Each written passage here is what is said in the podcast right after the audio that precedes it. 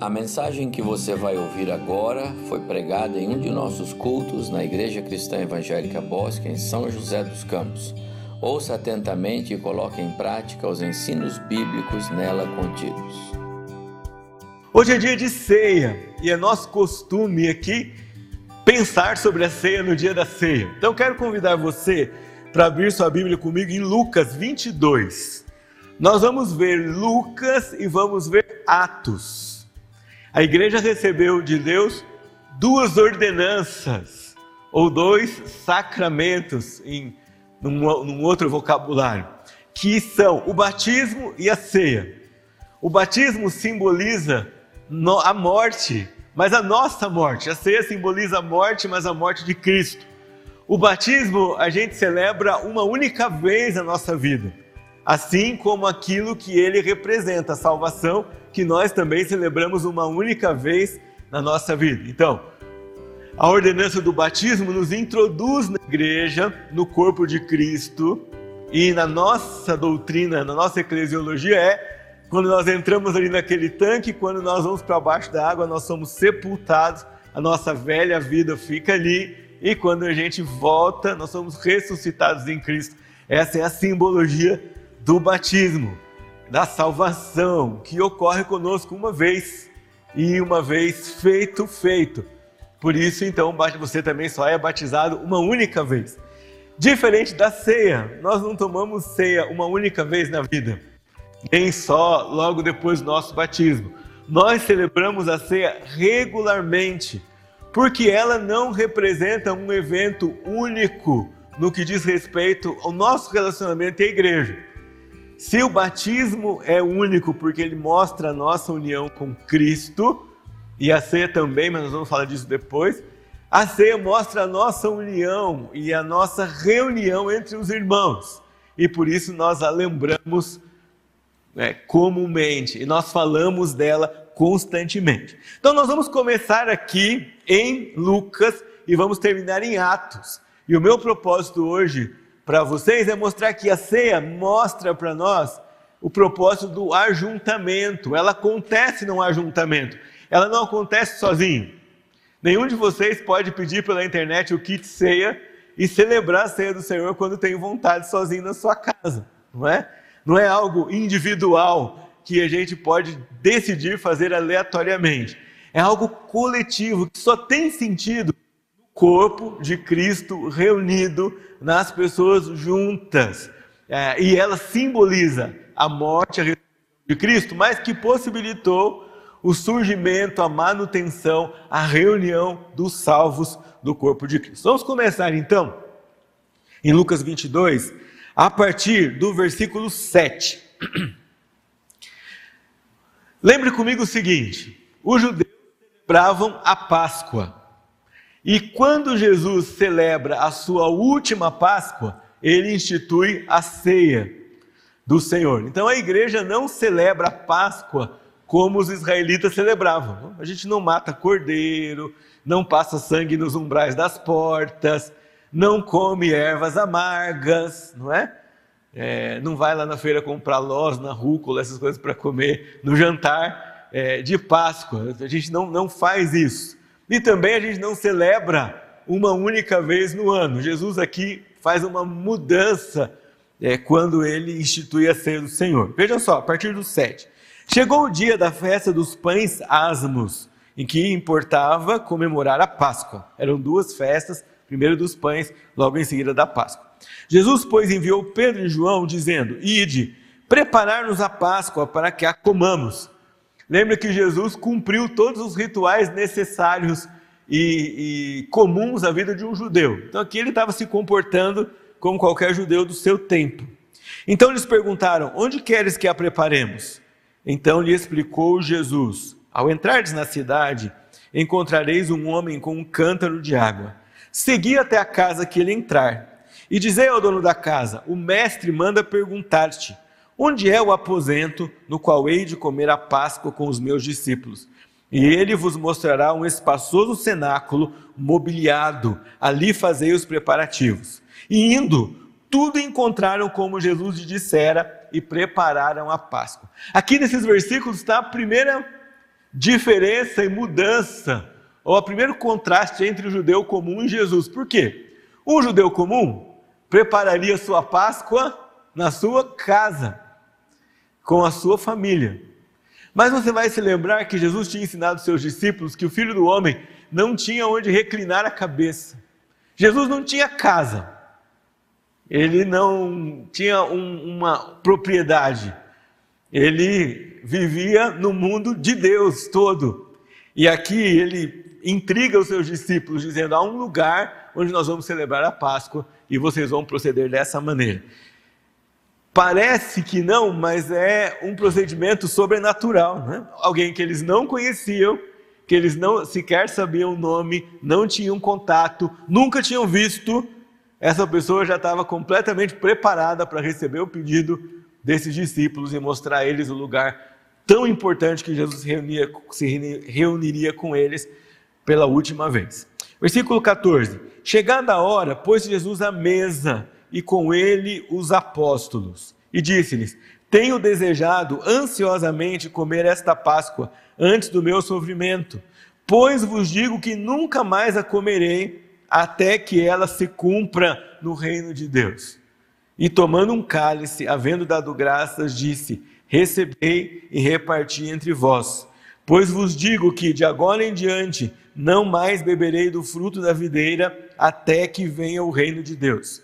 Jesus aqui já está anunciando aos discípulos sua morte ressurreição e ascensão aos céus. Nós vamos ver já a, o episódio da ascensão de Jesus aos céus e o anúncio do derramamento do seu sangue. Versículo 19: E tomando o pão, tendo dado graças, o partiu e lhes deu, dizendo: Isso é o meu corpo oferecido por vós, fazei isto em memória de mim. Queria que você prestasse atenção que o partir aqui não significa só a ideia de repartir um pedaço para cada discípulo, mas era a ideia de despedaçar, de rasgar do corpo de Cristo que sofreria por causa de nós. Os judeus celebram esse momento com três pães, é chamado massá. Parece uma um biscoito água e sal, bem grandão. Né? São, põe três no prato. E curiosamente, o que eles partem primeiro é o pão que está no meio. Então eles tiram o pão que está entre o primeiro e o segundo e partem. Não, é? É, não há uma, um texto escrito sobre isso, mas os rabinos messiânicos, que são os judeus que se converteram, fazem a analogia das três pessoas de Deus, o Pai, o Filho e o Espírito Santo, e justamente o pão do meio, que simbolizaria Jesus, é que é partido na hora da, da Páscoa. Ele parte o pão mostrando o seu sofrimento e mostrando o seu sacrifício na cruz. E semelhantemente, depois de cear, tomou o cálice dizendo: Este é o cálice da nova aliança do meu sangue, derramado em favor de vós. E aqui Jesus inaugura esse novo momento, não mais o sangue do cordeiro, não mais um ritual anual, não mais uma festa que lembraria a saída do Egito, mas agora um memorial que lembraria o seu alto sacrifício, sua morte e sua ressurreição, que possibilitaria que esse grupo nunca mais se desfizesse. Você percebe que a primeira ceia ela é celebrada no ajuntamento. E no ajuntamento daqueles que primeiro são chamados para estar com Jesus, os doze discípulos. Desde o começo é planejado, é dito e é ensinado para nós que a ceia é o assunto do corpo de juntos celebrarmos o sacrifício de Cristo, de juntos celebrarmos a morte de Cristo na cruz, de juntos entendermos que nós aqui só temos comunhão por causa da morte e da ressurreição de Cristo, e que a igreja, que esse grupo que aqui se encontra e congrega, ou que se encontra e se congrega ao redor do mundo em outros endereços, só pode fazer isso por causa da morte e da ressurreição então, desde o começo, a ceia tem essa verdade sendo ensinada para nós, que ela é a razão de nos lembrar da comunhão que nós temos com Cristo, e por causa da comunhão que nós temos com Cristo, nós temos comunhão uns com os outros. O texto segue, e o que segue aqui é a história do traidor e a lição que Jesus dá aos seus discípulos sobre quem é maior no reino de Deus e sobre o serviço. Agora, abra comigo lá em Lucas, perdão, lá em Atos. É porque Lucas não é, escreve os dois livros. Atos capítulo 1. Nós temos um novo encontro de Jesus com os seus discípulos. OK? Eles estavam tiveram esse encontro durante a Páscoa. Agora Lucas escreve para o seu amigo Teófilo aqui o segundo livro, mostrando sobre a ressurreição de Cristo. No versículo 3, ele fala de provas incontestáveis de que isso era verdade. E veja como ele vem falando já a partir do versículo 4. E comendo com eles, determinou que não se ausentassem de Jerusalém, mas que esperassem a promessa do Pai, a qual disse ele: De mim ouvistes, porque João batizou com água, mas vós sereis batizados com o Espírito Santo, não muito depois desses dias. Como estavam os discípulos reunidos? Como o Senhor mandou que eles ficassem reunidos, juntos? Veio de novo então o versículo 6. Então os que estavam reunidos lhe perguntaram: Senhor, será este o tempo em que restaures o reino a Israel? E respondeu-lhes: Não vos compete conhecer tempos ou épocas que o Pai reservou pela sua exclusiva autoridade. Nunca esse versículo foi tão importante como nos dias de hoje. Quando nós vivemos circunstâncias como essas, que nós experimentamos nesse ano passado, as pessoas ficam quase que enlouquecidas procurando correspondências entre os sinais do, do final dos tempos e entre aquilo que está na Bíblia. A, a escatologia volta para a mesa, para a discussão, todo mundo fica muito curioso. E é claro, a gente fica querendo saber. Está chegando perto a volta de Cristo? Vai ser, está muito, muito perto. Isso é sinal de algum lugar. Mas Jesus já tinha dito para os discípulos que não é tarefa nossa ficar tentando descobrir os tempos ou épocas que o Pai reservou para si. Ele não quis contar para nós. E aquilo que ele nos contou, nós não conseguimos decifrar de maneira precisa, de forma a atribuir nomes e cronologia a determinados sinais. Mas ele nos deu sim coisas que nós devemos nos importar. E o texto continua: Mas recebereis poder ao descer sobre vós o Espírito Santo, e sereis minhas testemunhas, tanto em Jerusalém, como em toda a Judéia e Samaria e até os confins da terra.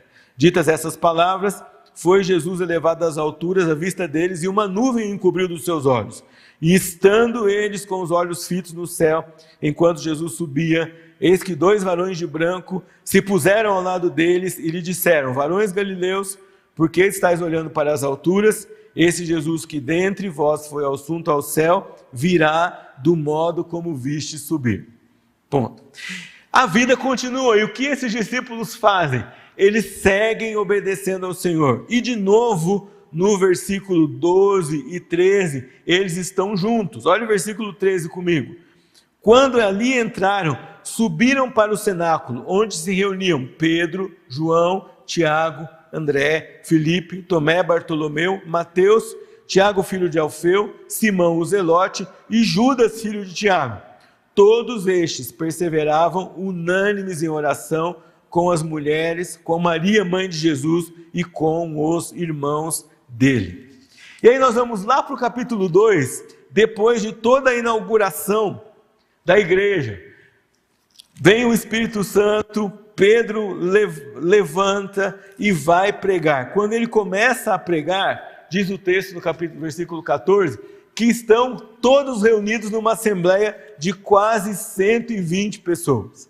E vem aí no capítulo 2, versículo 42, aquele versículo que nós já conhecemos muito bem. E perseveravam na doutrina dos apóstolos, na comunhão, no partir de, do pão e das orações.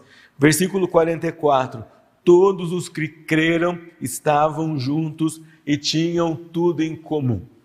Meus irmãos, pensando na ceia do Senhor, e o que ela representa para nós, claro, ela é a pregação da mensagem do sacrifício de Cristo, de sua morte e ressurreição. Foi isso que ele nos mandou fazer. Nós proclamamos a morte e a ressurreição de Cristo quando nós celebramos a ceia. Mas junto com a proclamação da morte e da ressurreição de Cristo, quando nós celebramos a ceia, nós também proclamamos as verdades que são consequência de Sua morte e de Sua ressurreição. E a verdade que eu gostaria de abordar com vocês hoje é a verdade da comunhão.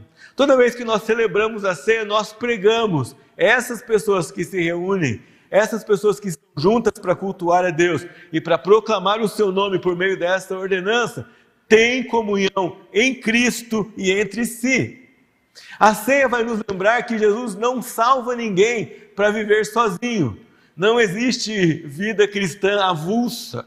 Não existe vida cristã individual no sentido de que eu sou salvo e eu posso é, viver por aí a granel, não é? Sem me ligar em nenhum lugar, sem ter nenhum nome, sem assumir nenhum compromisso. Isso não é, não está na Bíblia, nunca esteve e nunca vai estar. O que está aqui é que Cristo nos salva e nos introduz no corpo. E quando nós celebramos a ceia, você é lembrado disso.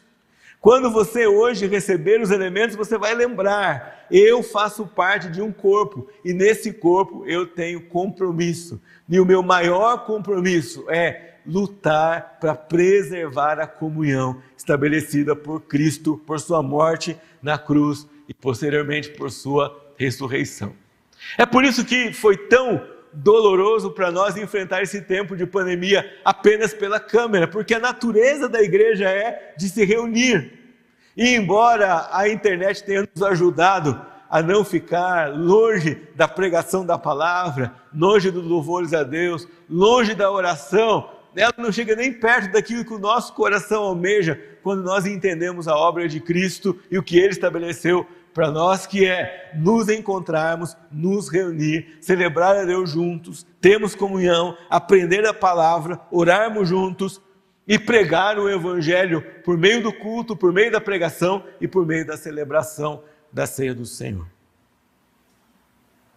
Se você nunca prestou atenção na sua leitura anual da Bíblia, né, alguns irmãos terminaram e a campanha de leitura da Bíblia é permanente, irmãos, não é uma coisa do ano de 2020, não é? Vamos, no, no, no ano de 2021, começar de novo. Eu sei que tem gente aqui que já leu a Bíblia mais de uma dúzia de vezes, né? e vai reler e refazer a leitura. Então, quando você for ler de novo, preste atenção em como a palavra de Deus insiste em alguns temas. Humildade é um tema, gratidão é outro tema e comunhão é outro tema. Ajuntamento, a importância de preservar a santidade no ajuntamento, a importância de lutar pela comunhão.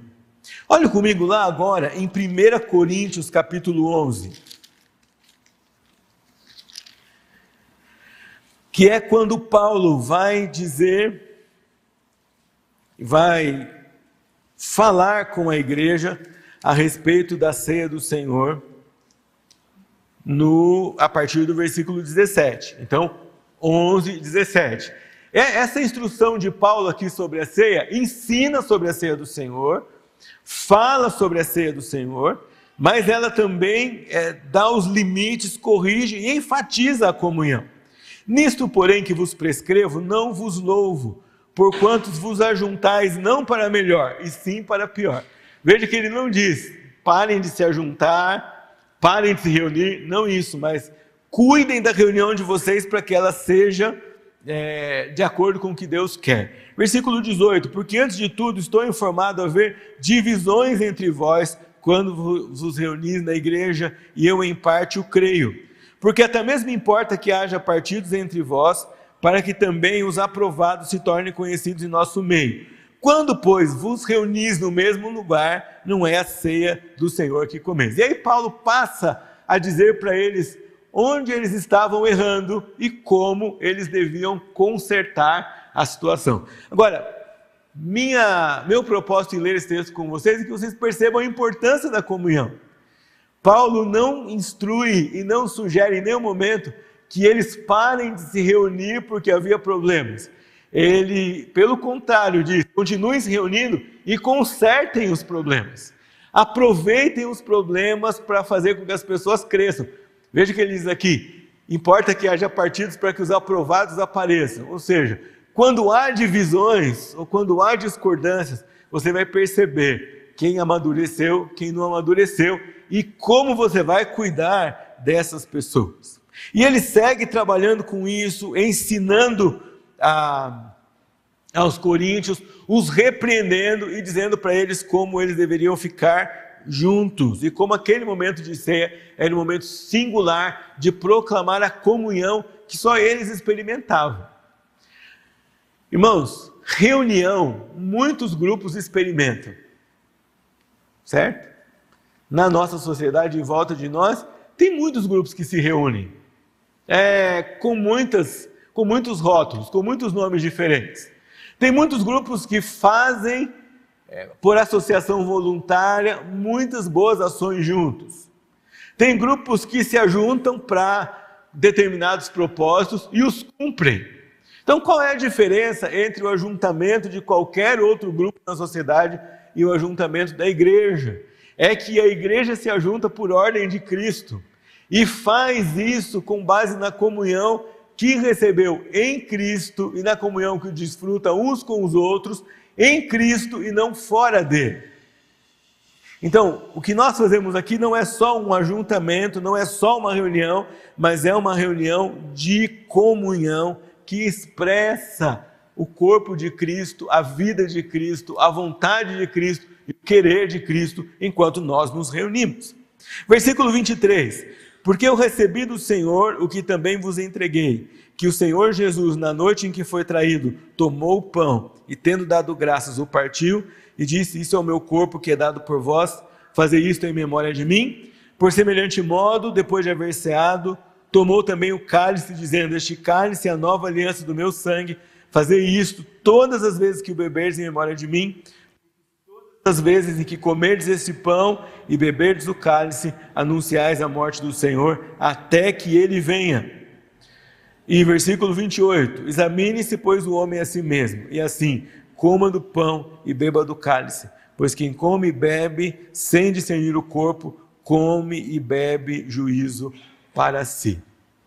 Quais são algumas verdades, então, que a ceia do Senhor e a reunião da igreja trazem para nós quando nós pensamos nisso? Primeira verdade é que a comunhão não é uma opção, ela é o estilo de vida da igreja. Você não pode escolher ter ou não ter comunhão com a igreja. Se você escolhe não ter comunhão com a igreja, você está fora da vontade de Deus, você está escolhendo pecar e não fazer a vontade do Senhor. É, a ceia representa essa comunhão. Quando nós distribuímos os elementos entre os irmãos e quando nós tomamos esses elementos juntos, você está proclamando: eu tenho comunhão com o corpo de Cristo, eu tenho comunhão com a igreja de Cristo, eu tenho comunhão com os irmãos. E você está fazendo isso publicamente. Então veja que esse momento não é só um momento de cumprir uma ordem ou um costume, é o um momento de proclamar o nosso compromisso, nosso compromisso com Cristo eu pensei em compromisso de Cristo e criei uma nova palavra, né? Compromisso. Nosso compromisso com Cristo e com os nossos irmãos em Cristo, com o qual temos aliança. Comunhão não é uma opção. Paulo, quando escreve aos Filipenses, e Filipenses é uma igreja que ele só elogia. Ele chega a dizer que Filipenses, os crentes de Filipos eram a sua recompensa ministerial, porque depois de tanto trabalho duro, havia uma igreja exemplar que entendia é, como viver a vontade de Deus. E aí, no final da sua carta aos Filipenses, depois de insistir na comunhão, no capítulo 1, versículo 27, no final da sua carta, ele fala com duas irmãs que não conseguiam resolver os seus problemas e pede a um fiel companheiro de julgo que ajude aquelas irmãs, porque ele vai dizer: importa que nós tenhamos comunhão e mantenhamos as diferenças no seu devido lugar, que não é o lugar de maior importância, mas é um lugar secundário, porque a maior importância que nós temos é comunhão. Jesus, quando ora, diz assim: para que o mundo Ajuda que os, os, seus filhos, esses discípulos, fiquem juntos para que o mundo creia, para que o mundo saiba como eu tenho comunhão com o Senhor. A comunhão faz muita diferença quando aqueles que não conhecem a Cristo adentram aos templos, adentram as igrejas e percebem a comunhão do Senhor. Então, em primeiro lugar, comunhão não é opção. Hoje, quando você receber esses elementos da ceia do Senhor, você vai se lembrar: eu tenho uma tarefa que é consequência da salvação, e a tarefa é lutar para preservar comunhão. Ah, meus irmãos, tem muita coisa para compartilhar e para falar sobre o que é lutar para preservar comunhão. Mas eu posso enumerar algumas para vocês. É colocar o outro em primeiro lugar e você em segundo lugar. É não dar vazão e espaço para críticas ou fofocas é, no meio do povo de Deus. É não falar ou espalhar coisas que você não tem certeza. É amar o outro mesmo que ele não ame você é fazer o bem para o outro, mesmo que você tenha certeza que ele nunca vai fazer a mesma coisa para você. É tratar o outro como Jesus o trataria. Se Cristo nos manda amar os inimigos, quanto mais lutar para manter a comunhão e o vínculo da paz com aqueles que são é, nossos irmãos em Cristo, a comunhão ela não é uma opção, ela é tarefa nossa. Nem sempre fácil, mas exige de nós abnegação, como nosso mestre nos deu exemplo, a entregar sua vida por nós na morte e depois na sua ressurreição. A comunhão ela é obrigação, ela é essencial, ela não é opcional. A segunda coisa que a gente aprende aqui na na ceia do Senhor é que há algumas, há algumas bênçãos que nós recebemos da salvação que só podem ser desfrutadas coletivamente. Então a comunhão, além de ser uma ordem e não ser opção, ela produz bênçãos que você não vai receber sozinho. Isso é importante que você entenda. Importante entender isso nesse primeiro domingo do ano para você renovar o seu compromisso em se reunir, em estar aqui. Nessa época nos reunimos menos, mas em se reunir toda vez que você tiver oportunidade. Não relegue a segundo plano a importância de estar junto com a igreja de Deus, porque há bênçãos que nós vamos receber por causa da comunhão que temos em Cristo, e não da comunhão abstrata. Não é porque você pode agora vai acabar aqui o culto, você vai para sua casa, mas nós continuamos tendo comunhão uns com os outros, é fato. Mas a comunhão que nós estamos dizendo aqui é essa comunhão concreta, quando nós nos ajuntamos. Há bênçãos especiais quando nós estamos juntos para cultuar a Deus e para honrar o seu nome e para receber dele coisas que sozinhos nós não vamos receber. A comunhão traz bênçãos. A comunhão traz a bênção, por exemplo, do encorajamento. Você escuta aqui testemunhos de pessoas que passam pela mesma luta. Você recebe palavras de acolhimento. Você recebe palavras de apoio. Você recebe a oração do povo de Deus. E você não tem essa comunhão e você não tem essas bênçãos sozinho na sua casa. Você recebe a palavra de Deus quando o povo de Deus está reunido, junto. Nós cantamos juntos e louvamos a Deus e o nosso coração recebe do Senhor a alegria por louvar ao Senhor quando nós estamos reunidos e quando nós estamos juntos aqui. Aqui nós recebemos também do Senhor a alegria de, de ver a obra do Senhor na vida dos outros irmãos, coisa que nós não vamos ver quando nós não estamos reunidos na igreja do Senhor Jesus. A comunhão é opção, não é opção, ela é nosso compromisso a comunhão nos traz bênçãos que sozinhos nós não vamos desfrutar delas. Se não fosse assim, meus irmãos, a história da igreja não era insistente na reunião dos irmãos. Capítulo 2, depois segue capítulo 3, 4, 5. Você pode ver que em todo lugar, em Atos, a igreja é instada, ela é exortada, é levada a se reunir. E por todo mundo é assim que acontece com o povo de Deus. Eu sei que quando nós pensamos em igreja, você é logo tentado a pensar na construção, não é? Ou no templo. Mas mais do que a igreja é esse ajuntamento. Sei que o pastor Evaldo e os outros que pregaram aqui compartilham comigo desse sentimento. Quando a gente vinha para cá e pregava para a câmera, é, e não para o povo de Deus reunido, isso era, é muito diferente. Não é pregar para a igreja, para o povo que nos ouve aqui. O povo de Deus se reúne.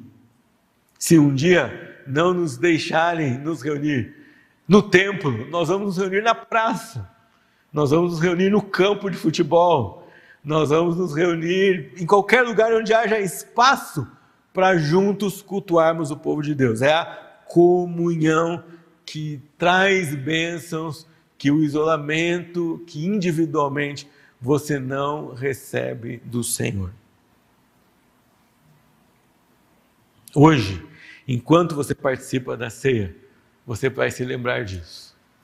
Eu, pela morte e ressurreição de Cristo, tenho a possibilidade, tenho a benção, tenho o privilégio de desfrutar de comunhão com os irmãos, reunidos, juntos, para adorar a Deus, para clamar ao Senhor, para pedir perdão dos nossos pecados, para pedir ao Senhor que nos livre do mal, para pedir ao Senhor por proteção, para pedir ao Senhor por santidade, para pedir ao Senhor por coragem e ousadia na pregação do Evangelho, para pedir ao Senhor graça para enfrentarmos as tribulações para pedir ao Senhor toda a ajuda que nós precisamos, como o presbítero Eliel leu no Salmo 46, é essa ajuda que só pode e só vem do nosso Senhor.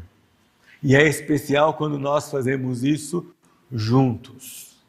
A oração, seu período de oração na sua casa é valioso. O seu período de leitura bíblica na sua, da sua vida, do seu dia a dia, é valioso mas eles são coisas diferentes, eles não substituem o período de oração, de leitura da Bíblia, de comunhão, de louvor que nós temos quando nós nos reunimos. Nós precisamos das duas coisas. E a ceia do Senhor, hoje de manhã, iria lembrar com você disso que é muito importante. Ela nos lembra da comunhão que nós temos em Cristo e que nós temos uns com os outros. Cada presbítero tem uma responsabilidade muito grande. Cada diácono que vem aqui e toma os elementos da ceia, eles têm uma responsabilidade muito grande, porque quando eles distribuem a ceia para vocês, eles estão proclamando: essa pessoa, esse irmão, essa irmã, ele dá testemunho da identidade de Cristo pregada pela Igreja de Jesus. Ele dá testemunho do corpo e da ressurreição e da morte de Jesus. Ele crê no Evangelho ele prega em Jesus Cristo. Por isso que Paulo fala aqui que aquele que bebe o pão, o cálice indignamente será réu do corpo e do sangue de Cristo. Ele está dizendo que pessoas que não creem em Cristo, não conhecem a Cristo na igreja de Corinto, estavam participando da ceia. Dizendo, não é assim que tem que proceder. Só pode participar da ceia do Senhor aqueles que têm comunhão em Cristo e comunhão com sua igreja e comunhão com os irmãos. Eu queria finalizar com a palavra do versículo 28. Paulo não diz: examine-se, pois, o homem a si mesmo e depois decida se come ou não. Paulo diz: examine-se, pois, o homem a si mesmo e participe da ceia do Senhor. Significa que a ceia é ao mesmo tempo festa e choro, é ao mesmo tempo celebração e quebrantamento. Nesse momento em que vamos nos preparar para a ceia, você é convidado a se livrar de tudo aquilo que trava o seu coração. Confessar ao Senhor, entregar a Ele, se humilhar diante dele e pedir perdão. Tirar, entregar, confessar e crer que se você confessa os seus pecados, Ele é fiel e justo para perdoar os pecados. Graças a Deus não é como o tribunal, certo? Você não tem que entregar o seu pecado e ficar esperando o veredito, não é? E agora, será que Deus perdoou ou não? Você já tem o veredito pronto. Se confessar o seu pecado, ele está perdoado. Ele é fiel e justo para nos perdoar os pecados. Aí a segunda etapa é nos purificar de toda injustiça. O que é isso? é nos ajudar a não cometer o mesmo erro outra vez. Sei que tem vários de vocês aqui que gostam de plantas, não é? Qual é o inimigo daquele que cultiva plantas? As pragas, o mato que sai no lugar errado. E quando a gente não entende muito bem disso, a gente vai lá, arranca o um matinho e fica tudo bonito de novo. Mas resolve? Não, porque a raiz ficou na terra. E aquele mato, aquela praga vai sair de novo. Então a diferença entre confessar pecados e perdo ser perdoado e purificar é o confessar pecados e receber perdão é tirar o um matinho com a mão. Ser purificado é ir um pouco mais fundo na terra e arrancar a raiz. E João fala para nós que o Senhor é fiel e justo para fazer duas, as duas coisas. E só tem uma condição: é confessar os nossos pecados. O resultado você já conhece: a perdão e a purificação.